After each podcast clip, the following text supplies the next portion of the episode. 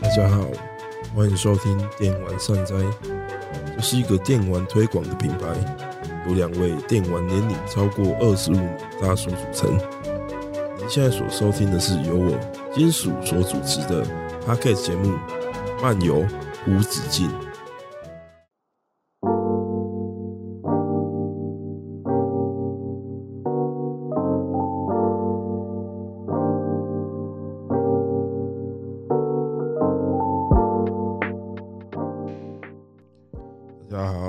久不见哦！虽然讲这种话感觉好像有点怪怪的，对于有在收听我们节目的听众来说，应该不会感觉这么久没有听到我的声音。毕竟新年的特别节目每一集里面都还是会有我参与嘛。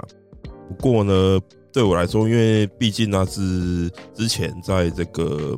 跨年的时候录制的节目，我大概也已经有一个多月没有录制新的节目了。这样，那不知道大家新年期间过得怎么样哦？对我自己来说，因为我就是工作辞掉了嘛，那目前就是待业中的状态，所以呢，新年这个期间呢，我就是一直不断的耍废、打电动、耍废、打电动、吃东西、吃东西、耍废、打电动，大概就这三件事情一直在轮回，一直不断的轮回、轮回这样。讲到这个轮回呢，我全全破了一个游戏，在新年期间就是 Deathloop 死亡循环。那这个游戏也跟轮回这个主题、循环这个主题是有关系的哦。不过呢，我今天就没有打算要跟大家讲这个游戏的一些相关的内容，因为这个游戏它其实牵扯到一个我自己很喜欢的一个游戏理念，制作游戏的理念。但是呢，它没有办法这么简单的，呃，没有办法随随便便的就讲完。我需要花点时间去整理一些资料啊，并且思考我到底要怎么讲会比较好，因为它其实。因为如果你讲游戏的类型的话，就是例如说我们动作游戏就是去打，那我评判几个标准，就是什么，例如说打击感呐、动作的流畅度啦，其实我们很容易可以对一些特定的类型的游戏可以有很明确的思维。但是这个死亡循环它背后有一个已经历经了几十诶几十年，对一二十年的这个以上的这个。游戏的一些相关的历程，跟他所继承下来的这个理念呢，必须要仔细的、好好的话说从头，才比较适合对这一部。我认为我自己个人去年二零二一年我自己个人的年度最佳游戏，为了表示对他的敬意，以及在他之前基于这个游戏理念所制作出来的游戏们的敬意，所以我决定好好的、完整的为这个东西做一个节目。之后呢，呃，我没有办法跟各位肯定说，我下一集就会做出来之类的。总之，我会花时间慢慢的去，我资料已经找差不多了，接下来就是花时间慢慢的去细致的把它写出来。之后呢，我就可以好好的来为大家做这样的一期节目了。然后呢，从这一集开始哦，我的节目可能需要我自己想啊，是想要有一点特特别，也不能说特别，就是有一点调整。为了呢，我想要接下来我就是接下来都每周更新节目的情况之下呢，在节目的生产流程这个部分，我想要有一个比较好的一个制作的流程，所以呢，我想要调整一下，让节目呢变成一个比较该怎么讲模组化的制作形式，讲模组化这样怪怪的，单元化就是就会像一般的节目来说，我们可能会一个一个单元，第一个单元是什么，第二个单元是什么，第三个单元是什么这样的形式。这样的方式呢，会让我就是比较更简单的去制作一集节目，速度会变得比较快，因为我就不需要准备这么完整，可能五十分钟一个小时的内容，关于一个主题，我可能就是呃三四个不同的单元，然后我每一个单元只要想十分钟到二十分钟的内容就好了。这样的来说呢，我的生产速度应该会比较加快。总之，我慢慢的调整一下。这个方式呢，也会为我之后想要做一些比较完整的主题式的节目，像我以前那样的类型的节目呢，算是花一些时间蓄力。因为呢，这样呢，我就可以在诶制作节目的这个每周的流程当中呢，再抽一点时间出来，每周为我想要特别制作的大型的这个主题节目呢，花一点时间来慢慢写一些内容，找一些内容。希望可以让这个完整的主题节目的内容更加丰富，那我自己在讲解的过程中呢，也能够有更完整的这个完整性，就是我可以写更完整的稿子，不要是说每次呢都是资料找一找，我看一下，然后大概脑子组合一下，我就直接上台。相信这样也可以让听众们呢可以听到更好的节目哦。其次呢，是我想要有一个单元可以聊一下电玩的音乐，因为我个人其实对电玩音乐是有一些研究啦，就是我非常喜欢电玩音乐，然后。我在之前疫情前，我基本上几乎是每年吧都会去一趟日本，然后去日本那边听相关的电玩的音乐会啊、演唱会等等等。所以我几乎每一次去日本，我就一定要搭配一场演出什么的。我也跟很多朋友，包括呃我们节目的另外一个主持人阿苦，我也有跟他一起去过很多次的日本，一起去现场听音乐会。所以说呢，因为我这么热爱电玩音乐，然后我又没有好好的为他。至今为止，我应该是没有好好的讲过电玩音乐的这一块吧，所以呢，我就想要有一个单元可以讲它。因为我如果要讲一个完整的节目主题的形式的话，又会觉得有一点太厚重了。我必须要比我正常去思考电玩的主题来说，我会必须要花更大的力度去准备它，因为毕竟音乐这个东西还是它有一定的专业性。虽然说我个人是懂一点乐器。看得懂个五线谱，但是老实说，只是很业余、很烂的一个程度。所以呢，其实这个部分来说呢，我绝对是没有办法像很多专业的学过音乐的人可以去分析解构那些音乐的相关的它的动机啊、它的音符组成啊这些东西。所以说呢，对我来说讲音乐就会花掉太大的力气。所以说我希望有一个单元，我们简单的来谈一谈电玩音乐相关的主题。这样的话呢，我可以推荐一些好的作品给大家。但是呢，我又不需要花太大的力气去准备，那我觉得这样是一个比较好的形式。简单跟大家讲一下，就是最近的这样的一个情况哦。那希望大家对接下来节目的形式能够有一点，就是可以期待一下我接下来。总之就是从这一集开始，我就会把它变成一个比较单元式的一个节目的进行了。好，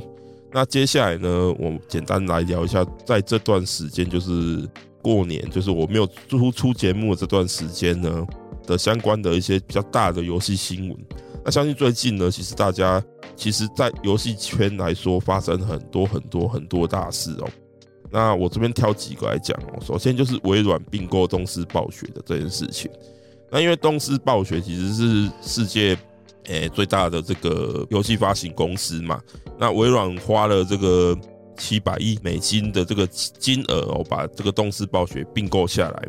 那很多人在分析这个并购案这件事情的时候，其实我会觉得好像有一点达不到点，因为有很多人会说哦，让一家独大不好啊，怎么样怎么样怎么样。当然这是一个逻辑，那这个逻辑就好像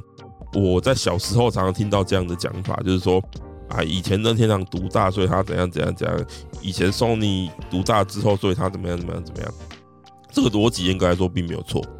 但是呢，它最大问题是呢，它其实没有考虑到时代性因素以及现在在经营游戏产业的角度的这个不同的逻辑。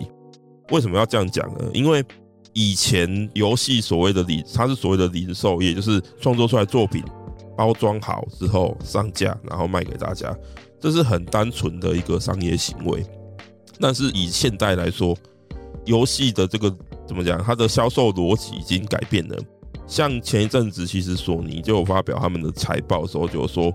他们的这个收入其实已经有百分之八十在游戏销售的这个部分是数位版的游戏，在那个什么实体版游戏已经相对来说降到非常非常非常低的一个情况之下呢。其实，在做游戏、销售游戏的这个思维，它已经不是传统这样，我提供东西给小卖店，小卖店就卖的这样的一个这么简单的思维。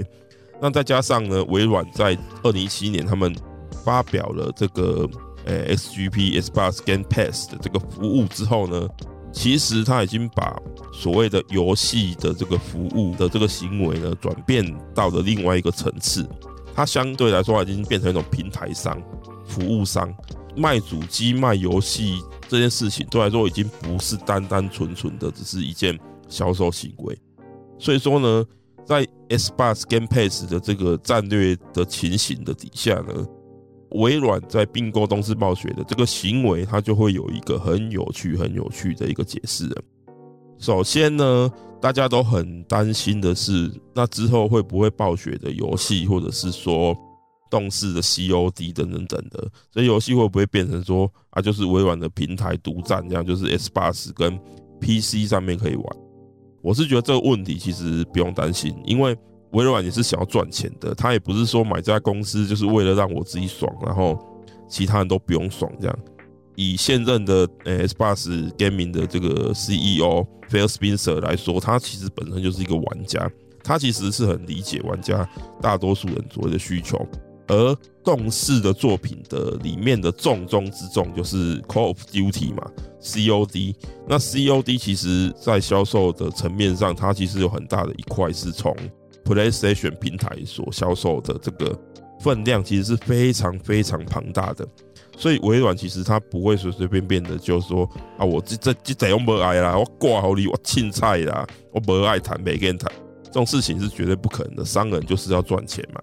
在近期呢，其实我们也会发现索尼或者是说呃微软这边不断的发表一些新闻稿，就是说他们接下来其实也会持续的，就是。为 PS 平台去提供他们家的其他的游戏，所以说呢，其实大家也都知道，毕竟商人就是要赚钱，这样的一个行为，我觉得对大家来说应该是好事啊。应该说就是不会改变过去他们的任何的思维，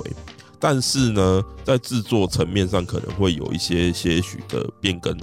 因为呃，COD 过往都是以所谓的年番年货的形式来推，就是我三家公司。就是轮番去做，然后每一年都要有一款 COD 的情况下，但在现今这个游戏产业规模不断巨大化、成本不断的巨大化、游戏制作难度越来越高的这个情形下，其实年货年番的这样的行为，我觉得会有一个蛮大的问题，就是你没有时间去沉淀去创作的话呢，其实做出来作品会有很大的问题。像今年哎，去年的那个 Vanguard 的先锋。他已经集结了三间公司去制作这款游戏，但是做出来的成品其实还算是我觉得差强人意啦。有传闻是说，在明年开始，动视的下下一款这个 COD 开始了，他们可能就会思考，就是说不要再以年班的形式来推出，而是花可能更多时间去慢慢制作这个游戏，然后做好了再推出给大家。我觉得这相对来说。也是一件好事，虽然说大家可能就没有办法每年都会玩到那么棒的一个射击游戏，但是你想想看对面 EA 的二零四二更惨，那他们接下来也要再花很多力气去重新改造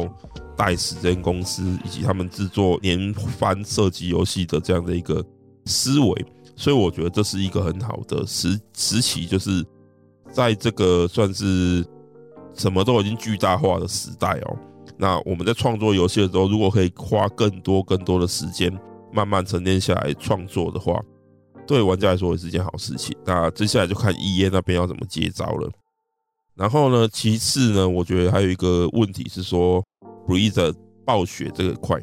因为大家也知道，暴雪这两年时间呢，爆出了很多性骚扰啊相关之相关的丑闻。这个问题其实我觉得一直可以归咎到。暴雪其实是一家很有兄弟会风格的一个公司。那什么是兄弟会风格？就是一群大男生集合在一起组成一个兄弟会，然后就觉得说：“哦，我超屌，怎样怎样怎样。”言语上就会对其他很多，例如说他们觉得没那么屌的人或是女性，会有很大的一些歧视的成分在里面。那我觉得暴雪其实是很有这样的一个风格的公司。怎么这样说呢？就是暴雪它一直都是。算是在 PC 游戏界算是一个领头羊、扛把子的一个身份。那他们一直觉得说啊，我做游戏就超屌，你们他妈都要给我玩啊！所以呢，这几年其实你就会发现，暴雪一些纠纷，其实很多我觉得原因都源自于这个兄弟会的一个思维。例如说，他那前几年他问问玩家说啊，你们没有手机吗？就是他觉得说啊，我游戏做成手机游戏就很屌，你们他妈的都要玩啊！所以你们没有手机可以玩吗？就是那一种非常兄弟会思维的那种丑恶的面貌。所以呢，其实延伸到最后他们会有这种性骚扰相关的丑闻，我其实觉得不太意外。那另外一家，我觉得其实也有一点点这样的，就是状况的一个公司，就是 Bethesda。Bethesda 曾经也是那种啊，他们都会跟玩家社群去做对抗，然后觉得说，不管我出什么，你们他妈就给我吞下去的那种感觉。不过还好，他在还没有出事之前，他就被微软给收购了。那在之后的这个现在的 Bethesda 的这个对于社群啊，还有一些公关上面的处理上，其实相对来说就已经好很多了。因为微软其实是不会允许这种不尊重、性骚扰这样的一个情形发生。必须要说，微软在这一块其实做的做的非常好。在微软 S Bus 的这个团队里面，其实有一半以上都是女性。他们收购这公司，我相信他是不会允许这样的情况再继续在公司里面继续的蔓延下去。所以，相信对暴雪这一方面的整顿，我觉得应该也是可以期待的啦。那总之呢，微软并购动视暴雪，我就简单的讲到这边就好。好，那其次是这个二月十号的这个任天堂 Nintendo Direct 二零二二哦。我简单来说，我把它定位为是一个老玩家的一个狂欢，就是老玩家的狂欢节。然后是怎么讲？这个世代的文艺复兴。总之呢，它是这个发表会里面有很大一块成分都集中在一些老游戏的复刻或者是重制。真的是数量非常非常的多，多到都让人觉得很惊讶了。对于一个老玩家来说，就是我啦，我当然是觉得非常非常开心。但是对于几家公司，他们面对他们重置的行为，重置这些老游戏的行为的一些诶思考，我也是有一些想说的。总之呢，我先来讲聊一下，就是任天堂这一次发表会里面，例如说有出现，例如说 Fun Mission，就是。哎，雷霆任务啊，然后这个 GBA 大战啊，一加二的合集啊，还有这个 Chrono Cross 超时空之钥次元之旅的这个 Remaster 啊，然后 Love Live by Life 狂飙骑士的 HD 二 D 的重制版，还有风之少年一加二的这个 Remaster 版，还有泰格立志传五的 DX 的算是强化移植版。等等等这些作品呢，其实都是一个就是老游戏的重新再诠释嘛，重新再制作。包括呢，任天堂的知名 RPG 系列《地地球冒险 Mother》的一代、二代，也就是上了这个 NSO 会员的这个游玩的名单。这些在在都显示这一次的任天堂发表会呢，其实大概有一半以上的分分量都站在这些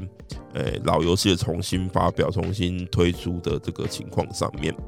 那身为一个老游戏的玩家，应该说走过那个时代的老玩家来说呢，当然我是开心的啦，因为可以重新在现在的这个平台上面重新游玩到这些老的游戏，其实不能说不开心，但是一则以喜，一则以忧，因为现在大家对于老游戏的态度呢，我其实是有一点微微的不是那么的喜欢。我们从第一款来讲好了，就是呃最早最早发表的这个游戏是这个 From Mission，就是这个雷霆任务的这个重置嘛。那它它是由这个法国的这个呃游戏制作公司 Forever Entertainment 做的。Forever Entertainment 这家公司呢，之前就做过《贝隆骑士》的这个重置版。我觉得这家公司或者是说我们业界目前对重置的一个问题是说，有一个情况就是本家自己不做。那有一些对这些老游戏有爱的这个公司呢，他们就会过来，希望就是这些游戏公司把这个商标 IP 授权给他们来制作。对于游戏公司来说，当然就是它可以省去这个制作的麻烦，只要成品不算太差，对他们来说不管怎么样都是赚的嘛。对于这些游戏公司制作游戏公司来说，他们可以完成他们儿时的梦想，也是不错的。只是这样子，这几年其实 Sega 那边就有很多这样类型的作品。我觉得这些类型的作品呢，它其实有一个最大原因，就是它其实是没有任何相对进取式的挑战式的思维。为什么这样说呢？在我小时候，PS2 那或是 PS 那个时代，重置的这个名字对我来说就是一个完全全新的意思。那一些挂上重置名称的作品呢，在那个时代呢。它都会赋予一个全新全新的风貌。不仅玩法不一样，画面不一样，内容除了在原生剧情上，也会大量的加入很多很多新的内容、新的剧情、新的诠释，各种各种，可以甚至可以说是，呃，原版跟重制版是一个完全不一样的作品，只是它有一个相对的继承关系的一个感觉的一个状态。那这是我那个时代对于重置的这个行为的一个感受。但是现代对重置来说呢，因为玩家的声音变大了，这些公司呢，他们都很害怕，就是说啊，如果我没有，就是味道偏差太多，加太多新东西，可能会被老玩家骂。所以说呢，在他们现在的很多游戏的重置的思维，就是说我只要把它画面完全翻新就好，那剩下的比如说地图啦、那些剧情啊什么的，我就完全照原版去做。这样会其实会衍生出相关的一些问题，就像一点就是我像我刚之前讲的，就是缺乏进取，所以把挑战的这个想法。那其次就是说，它虽然翻新了，但是剧本完全沿用的情况之下，这个剧本可能是在点阵图的那个时代来撰写的。那例如说像《圣剑传说三》，它不是有个重制版吗？它就有一个很大问题，就是它的剧本完全是以当时的那个状态、那个表现的思维去撰写的。那沿用到三 D 的时候，经常在一些比如说角色的相关位置啊、一些空间表现啊，还有，总之都就是给你一种蛮奇怪的感觉，说，哎，你这个叙述在完全重制化、三 D 化之后，好像不成立。《圣剑传说三》在游玩的时候，就经常给我这样的一个问题。对我来说，这就是一个偷懒。因为我觉得你就算不加新东西，你至少剧本也要重新修整过，会是一个比较好的情况。当然啦，这算是一个我这样的一个喜欢玩新东西也喜欢老东西的一个人的一个小小的挑剔啊。我相信很多玩家可能不会认同我这样的想法，可是我毕竟还是想要玩到一些比较新的。就算它是老游戏重置，但是我还是比较想要玩到一些更有创意的新东西，在改变这样的一个创作的里面。我觉得这一次就是会有这样的问题的，就是例如说，呃，雷霆任务一代的重置，那二代也要重置。这个游戏很明显就只是把游戏画面翻新，然后。不管是地图啦，那剧情，我相信应该内容都是跟那个原版是一样的啦。就连那个整备画面，我觉得都只是以前剪点阵图，然后现在是三 D 画的，但是呃角度啦，然后 UI 的设计啊，其实都跟原版相去不远。不过相对来说，这个游戏体量就不会那么大，然后价格也不会那么贵啦，还是可以玩啦。然后我当然还是会买啦，只不过。就有那么一点遗憾，这样。那另外一个就是 HD 二 D 的这个狂飙骑士嘛。那关于 HD 二 D 的这个东西呢，嗯，该怎么说？我觉得它是一种怀旧情怀的相对低成本的一种解决方案，就是它不会让你觉得说啊，我就是直接把它做成三 D 化，我还是对原版的那种点阵图是有点致敬，但是它也是有翻新。它的效果，它的特效是新的，但是它把点阵图这个东西用一种比较 HD 现代的一种表现方式去做出来，我觉得是不错，而且相对来说可以用比较成低成本的方式去做出这样的东西也是不错。但是我觉得时代毕竟是现代的，或许对例如说狂飙骑士这些游戏来说，能够有这样子的一个形式去重置，已经算是很好了，因为毕竟他们的。游戏本身的这个粉丝喜好、喜欢的人的人口的基数，可能没有其他游戏那么高。例如说，FF7 可以做一个完全 3D 的现代化、高水准的这个重制版，那它是一个比较相对来说比较简单的解决的方式。但是呢，我还是在心中会想要看到，就是说啊，如果它可以像当年 PS2，例如说像那个。复活邪神引游诗人之歌重置复活邪神一代的那个方式那样，看到那样形式的完全现代化的一个重置会有多好呢？心中还是有一点点这样的一个遗憾。但是 HD 二 D 我相信在可见的未来，应该还会有更多史克威尔的这个经典游戏以这样的形式去重新翻新，或者是说推出新作。毕竟我们目前看到的，很快的在三月就要出的这个《三角战略》，然后接下来七月吧要出的《黄标骑士》，然后还有还没有正式发表上市日期，但是游戏已经发表的《勇者斗龙》三代的 HD 二 D 版，就已经有这三个了。然后最近是接受访谈，石田贵司跟就是前野组的的前野接受访谈的时候，他们也说。社长的指示就是要让他们多多活用 HD 二 D 去重新翻新更多的这个游戏，所以说呢，大家应该也会在接下来的时间里面看到更多更多的 HD 2D 形式的游戏的推出，我觉得可能性也是很高的了。那总之呢，我的任天堂发表会的一些内容就讲到这边。哎，不过我好像有一些游戏很多都没有讲啊，例如说《风之少年》的，它不是重置，它是算是一个。复刻啦，remaster。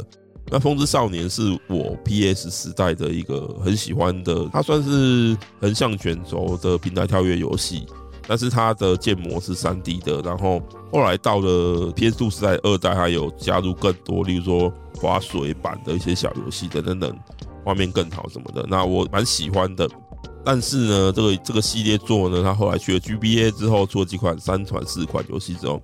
然后 w i 上面出了一代重置版之后呢，就再也没有推出新的作品了。那这次呢，它能够把 w i 的重置版跟二代两款在画面上相对来说比较接近的两款去做，然后做一个合集去高清化推出，我觉得可以让现代的玩家可以玩到这款游戏也是蛮不错的。那其次是这个《超时空之钥次元之旅》，是我们之前新年特别节目有讲过的游戏嘛？之前有讲到说 NVIDIA Now 吧。的这个泄露名单当中就有出现，那当然果不其然的，就是也确定了这款游戏。我是觉得它系统来说是一个非常偏门的风格，大家能不能够就是接受这样风格去玩并玩下去呢？我觉得还是要看大家这款游戏就是特别推荐大家去买呢？嗯，因为史克威尔他们在重新翻新这个 PS 时代游戏之前，比较多都是例如说。之前有出的那个呃《Saga Frontier》嘛，我是觉得这个价钱是有一点贵啦，因为它好像大概要三千多块日币左右，大概八九百块台币。那以一个这个复刻的游戏来说，这样是真的是有一点那么给它贵。但是呢，因为情怀嘛，那我觉得这个东西比较是佛老玩家的。这样子翻新的作品来说呢，像《Saga Frontier》，然后那个。《圣剑传说：玛拉传奇》跟这一款，它这三款其实都是一个风格比较特别的作品。史克威尔在那个 PS 时代其实出了很多系统上面不是那么那么容易去理解、那么容易去让人接受的那些游戏，那这三款都不例外。所以说呢，大家有没有办法玩下去这款这三款游戏呢？我觉得就是还是要看人啊，因为这是必绝对是必须要花上一些时间去研究的。但是呢，如果你喜欢这款游戏音乐的话呢，我是蛮推荐大家买下来去听一下音乐啊，等特价的时候再买也不错。我自己当然是会买的。那其次就是《泰格立志传》嘛，那《泰格立志传》我也已经定了啦，因为《泰格立志传五》就是这个系列最棒的作品嘛，就是款可以扮演各种类型武将、商人、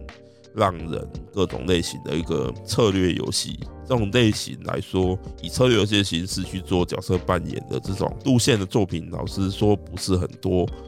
但是泰格呢，就是一个非常非常厉害的作品。现代来说呢，我觉得这款作品也可以给大家一个全新的体验，因为现在大家都不太做这种游戏了啦。嗯，好，那就讲到这边好了，就是随便讲讲也半个小时了啦。总之，这场直面会讲到这边。那最后一个我要讲的新闻呢，是也是一个老游戏。没想到的一个翻新，不不是翻新，是续作，但是呢，续作却完全翻新到跟前作其实是很难连接在一起。就是阿特拉斯呢，他前几天发表了这个《灵魂骇客二代》的这个游戏的相关的消息哦。那《灵魂骇客二》呢，它其实是真女神转生的一个外传，叫做《恶魔召唤师》系列，《恶魔召唤师》系列的第二款作品叫做。《恶魔召唤师：灵魂骇客》这个游戏，其实在二十五年前，它已经二十五周年了啦。然后在二十五年前出在 SS，然后后来出在 PS 上面。那它其实是在算是真女神转生的原班最早最早的原班人马冈田根史、金子一马这些人制作下的一个游戏。它算是呃，例如说，我们简单来分类一下，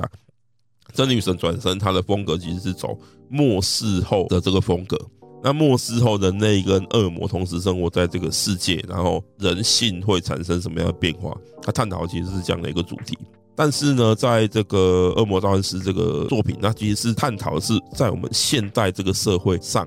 如果出现了恶魔会怎么样？所以呢，它的里面的内容都是把恶魔跟我们的一些高科技啊，例如说手手持的电脑，那我们现在有手机、骇客啊、网络啊那种网络空间啊、VR 啊，说现在讲元宇宙这样的主题去结合，当时算是蛮特别的游戏。不过他在那个时候，他是用真女神转生最传统的第一人称 RPG 探索系统来制作的啊，放到现在应该大部分人都都玩不下去吧。灵魂骇客二经过二十五年之后呢，他来到现代，居然要出一个续作。在我们看到这个游戏的预告片的时候呢，我们就会发现说，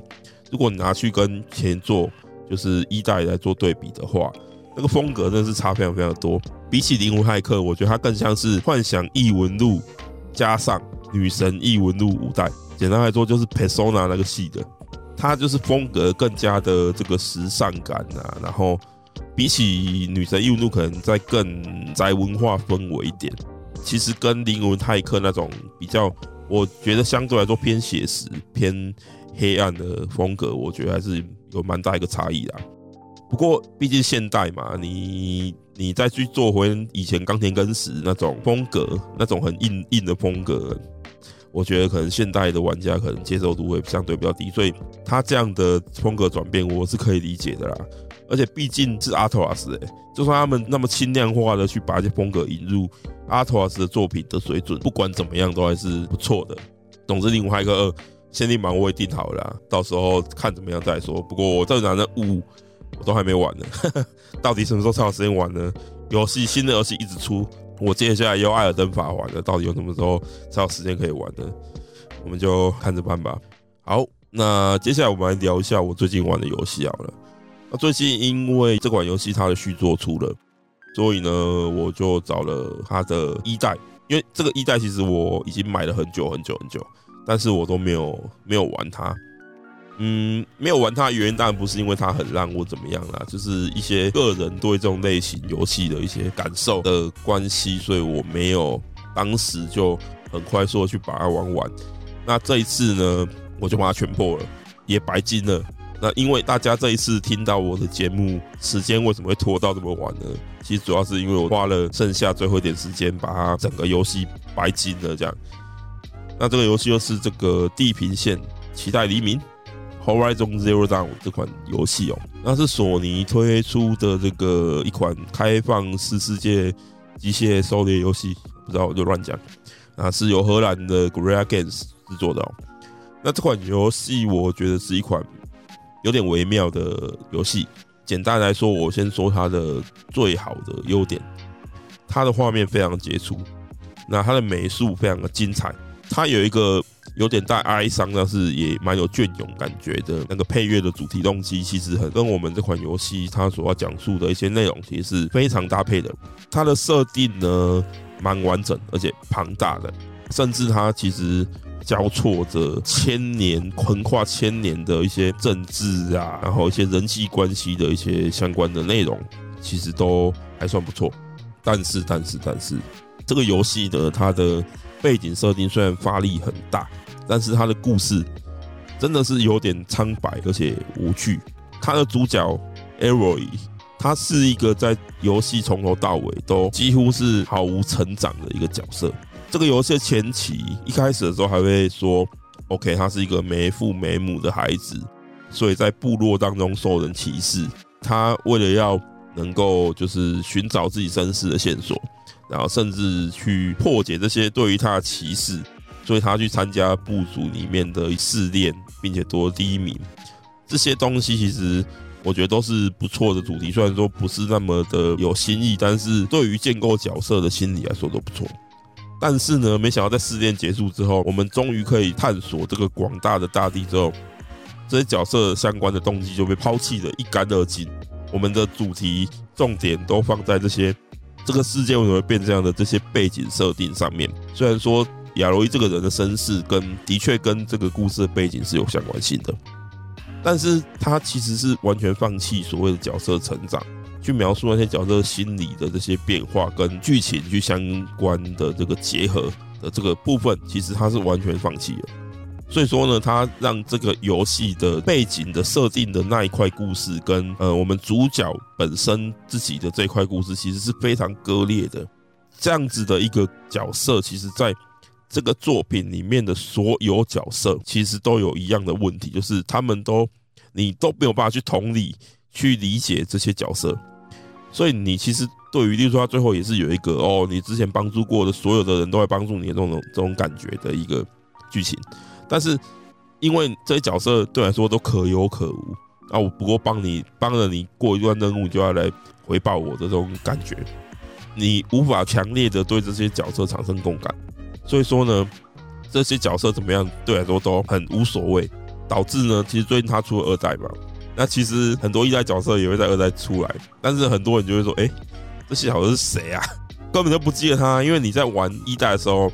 这些人对你来说就是任务解过，我要得到经验值跟一些东西的一个任务的一个给任务的人而已。你不会对他们有更强烈的一些认同感，这就导致了，即便二代这一块做的比较好一点，但是你在这些旧角色身上你是完全没有任何感觉的。对你来说，他就是一个新的角色嘛。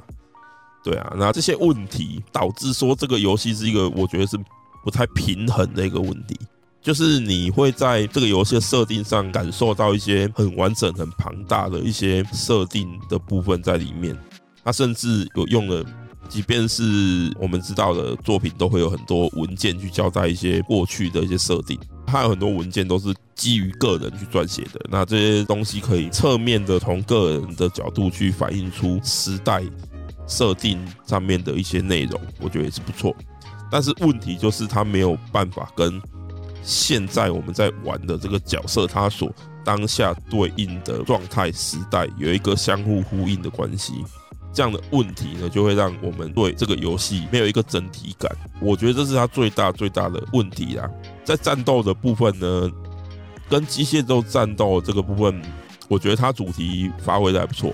你必须要用各式各样弓箭系的武器，然后它会有各种属性啊、类型啊，比如说纯粹的射箭，还有一些例如说绳索，你要射出绳索把敌人绑住啦，或是弹弓，弹弓可以射一些炸弹什么的。去拆解那些机械，它是一块块模组化，那例如说还有枪械，还有燃料瓶，然后例如说你用火焰箭去射燃料瓶，它可能就会爆炸之类。这些相关的这些模组化的结构拆解，我觉得还不错。虽然说它表现的谈不上是有深度，但是毕竟它这个游戏的游戏流程大概三四十个小时，不长。这样的战斗形式虽然没有深度啦，但是不至于会让你感到无趣。虽然说玩家可能在游玩的过程中很容易就会找到一种很有效的方法，可以对应大多数的敌人之后。你之后就用一样的方式去打了，相对来说游戏就会显得比较单调了。战斗的多样化，一些相关的内容其实就会比较不足。但是毕竟游戏体量又不是说，它又不是像一些，例如说某某 U U 什么的那间公司之类的，他们做个游戏就要让让你玩一两百小时，不至于。所以说三四十小时的这个情况之下，它的战斗还算是不错的。对于续作来说。目前，毕竟大家很多人都玩过的情况下，目前的评价，毕竟它是次世代的游戏，那对于它前一款游戏的一些缺点的一些修正，例如说战斗的多样化、动作，一代来说这些问题算是蛮严重的。例如说，它有一个问题就是它的近身战其实是非常非常没有用的，但是呢，在二代它就有针对这些哦近身跟远程，它这些攻击动作怎么样去做整合啊。这些东西呢，它其实，在二代目前看来的评价，我听说都做的还不错。其次呢，是它的这个画面当然就会比较好嘛。好像就是角色的刻画什么的。那啊，对，一大有一个问题就是他的角色在对话的时候都是站桩式的对话，就是你站那边，我站这边，然后对话的时候都没有表情，甚至他有一些脸部状态的，就是讲话时候的一些扭动，甚至还会给你一种恐怖谷的感觉。在这一块，听说二代就很好的做了改善，角色的面部的一些表情呢，也变得比较丰富。不过呢，关于故事这一块，毕竟我也还没玩呢、啊，那我也不知道说他在二代会不会在表现这些故事上面会有更好的一些表现呢？因为毕竟一代最大问题就是亚罗伊这个角色，在他踏出他的部族序章结束之后，这个角色就已经完成，他毫无成长。他在面对各种事情的态度应对，这个人已经完美无缺，所以你就不会在故事上对他有任何期待了。关于这个问题，在续作有没有办法做一个改善呢？就我们再看看吧。不过我应该是不会那么快就玩续作啦，因为对我来说，我不喜欢一代玩就二代，二代玩三代这种同质性很高的东西一直玩，我会很容易腻。所以我应该是不会那么快的玩续作，虽然我已经买了啦，不过就先放着让子弹飞一下之后再说吧。好。接下来呢，这个单元是我一直很想讲的，就是关于电玩音乐这一块的这个主题。这个单元呢，我把它叫做“漫游音坛”，哎，就以我的这个节目名称“漫游无止境”来的。好，那今天要讲的是一个算是获取音乐的一个手段，一个平台吧。不知道大家对于电玩音乐要购买都有一个怎么样的想法？应该很多人都是去买原声带啊，可能很多人都没买原声带，或是从 Spotify 这是什么的之类的方式去听到。但是我必须要讲，有一个方式，或许大家不知道，有一个美国现在音乐线上平台叫做 Bandcamp，那它是一个就是创作者或厂牌呢，你可以在那边免费建立自己的页面，而且呢，它商品售出才抽成的一个线上音乐平台。那这个平台呢，其实有蛮多的独立音乐人、独立厂牌都会在上面发行他们的作品。对我来说，特别重要就是很多独立的游戏，它的很多音乐其实配乐都会由作曲家或者是公司他们直接在 Bandcamp 上面推出。那这样它其实就可以省掉很多发行方面的金金钱什么的。Bandcamp 这个平台好在哪里呢？它数位音乐的手续费只要十五趴。实体商品只要十趴，也就是说呢，你只要在这个平台上面发表贩卖，你可以收到的收入呢，其实是售价的八十几趴的这个收益。那而且还会在四十八小时以内就入你的账。对创作者来说，是一个非常非常非常好的一个平台。他也很鼓励大家去社群发表连接他们相关的平台。所以说，它其实是一个新时代，你可以去 promote 你的音乐的一个很好的平台。而且呢，它这个平台呢，它的专辑是可以让你完整试听的，你可以从头到尾听完。它价格呢，由这个商品、这个作品的创作者、他的公司厂牌，完全可以由他们自己决定。那消费者甚至可以在购买的时候呢，就是选择，哎，我多付一点钱，支持我喜欢的音乐人，给他们当小费。这个公司真的是对于这些独立音乐制作者来说，算是一个很好的一个公司。这几年因为疫情呢，他们甚至在二零二零年的三月二十号，他们宣布在当天取消所有手续费，让音乐人或厂牌呢可以得到他们贩卖出的音乐的一百趴的收入。那当天呢就创创下同期十五倍的这个销售量。那因为这样的关系呢，官方宣布说，因为他们是在礼拜五办这个活动，所以他们就宣布呢，Bank Can Friday 这个活动呢。变成每个月的每第一个周五的常态性活动，一直到去年的年底为止，让大家都能够在每个月有一天的时间呢，可以获得他们销售的所有金额的收入。这个平台已经就是他们能够拿到八十几趴的这个收入，已经算是很高了。没想到他们在疫情期间，因为大家都很辛苦，没想到他们还办这种活动，那希望大家可以得到更多收入，而且获得很好的回响。在疫情的情情形下呢，其实这个平台的这个情况贩售的这个情况是越来越好。至今呢，该平台已经让就是所有艺术家至今总额是获得八点九亿美金的收入，算是非常非常的不错。今天要讲这个平台呢，就是希望说大家不止这么简单单一面向的去入手这些音乐相关的这个资讯。你其实也可以从一些更关心、对创作者更友善的一些平台去收听到、去购买到、去获得到这些音乐相关内容。当然，我们的节目是游戏节目，那我从上面购买了非常非常非常多的独立游戏的原声带，但是呢，它上面其实有很多不同类型的这个音乐创作，所以大家其实可以花一点时间去 Bandcamp 上面稍微搜寻一下它有一些关键字什么的，去找一下看有没有你喜欢的这个音乐的这个作品。因为它的价格可以就是由出品方去制定，那甚至有一些人他的贩售价格，他就会说只要一美元以上，你可以买的人自己去定定说你要花多少钱来买我的专辑，一美元以上的任何价格，所以其实你可以在上面花很便宜的价格去听到很多很多很多不同的音乐。不过呢，我还是希望大家可以有能力的话，其实可以多付一点钱给这些创作者或公司，可以让他们有更好的收益。这样，那我今天要讲一个，就是在上面我自己是在上面买的啦。当然，这个游戏是 Steam，我发行在 Steam 上面，你也可以从 Steam 上去买它原声带。不过 Steam 上面抽成就会比较多了，所以我是建议大家可以去 Bandcamp 上面买。那这款游戏呢，叫做 Paradise Killer，就是天堂岛杀手这款游戏。它是由英国独立游戏工作室叫做 Kaizen Gameworks 制作的开放世界推理冒险游戏。那总之呢，它就是一个在一个岛叫做天堂岛上面，然后发生杀人事件。你可以自由去探索这个岛，去寻找关于这些关系者、嫌疑犯以及这个岛上面的一些相关的一些故事，它的一些文件啊，探索这座岛上面的一些建筑等等等等等。那是一个蛮有趣的游戏哦。制作工作室有说过，他们的灵感来自于我之前也介绍过的须田刚一的作品《花太阳雨》，以及《单刚龙爬枪弹辩驳》。哎，这两款游戏是他们的灵感来源，那是蛮不错的游戏，我也推荐大家去玩。更重要的是呢，它的音乐真的是很棒。它作曲家是这个哎 Barry Epic Taupin，那它的曲游戏很特别，采用的曲风是 C T Pop。那 C T Pop 是。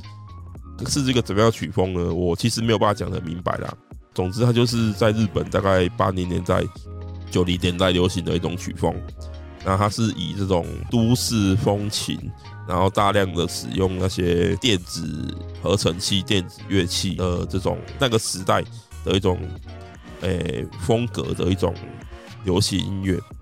那在近代呢，它也因为一些形式在 YouTube 上面呃大受流行。应该是因为那个 Plastic Love，那个塑胶的爱这款这首歌，那因为某人呢把他的原唱的这个 CD 的封面稍微 Photoshop 过变得更美之后上传，然后让大家对他有遐想，然后进而去听他音乐呢，然后就造成了上百上千万的这个流量，然后 City Pop 的这个音乐类型呢，也突然在全世界范围内重新再怀旧了起来。我自己个人就很喜欢 City Pop。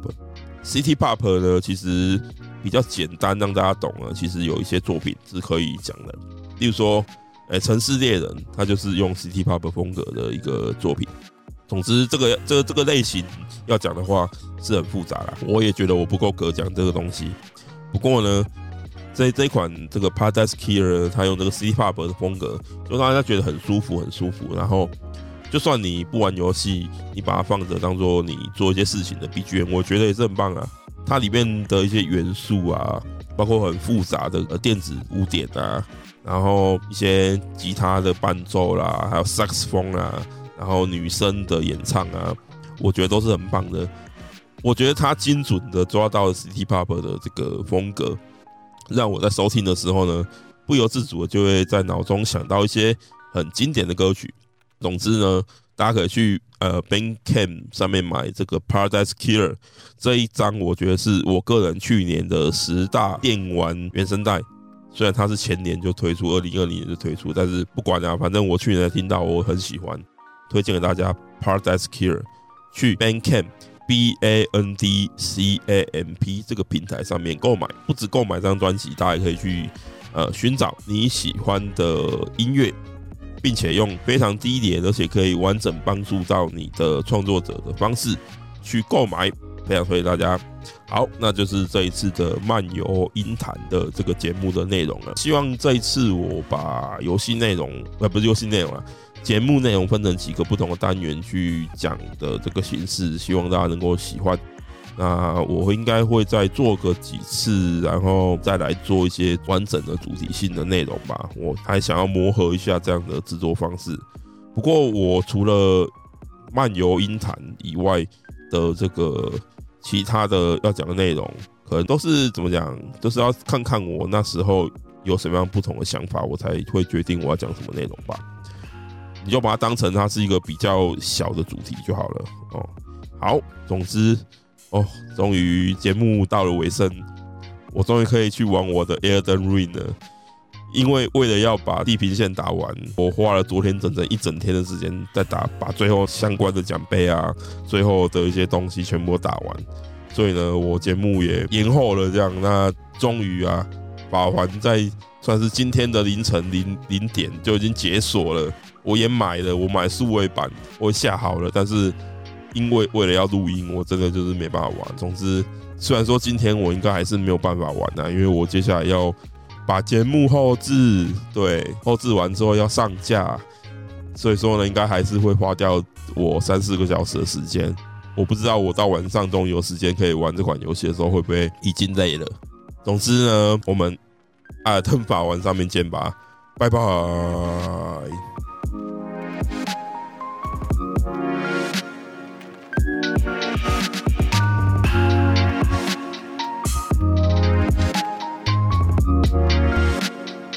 嗯